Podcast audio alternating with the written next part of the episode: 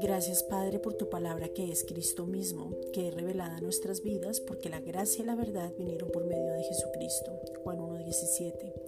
Ahora conocemos la verdad que es el mismo y nos hace verdaderamente libres. Juan 8.32.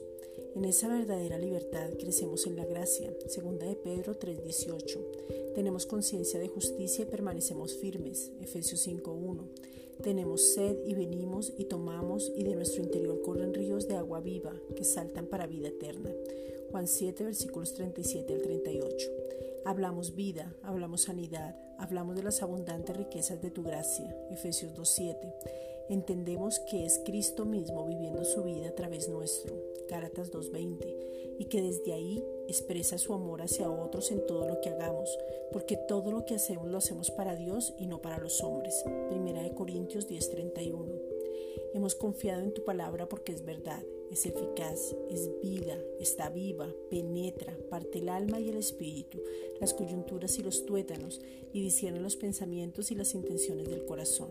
Hebreos 4:12. Tu palabra permanece eternamente. En tu palabra hay verdadera libertad. Juan 8:32.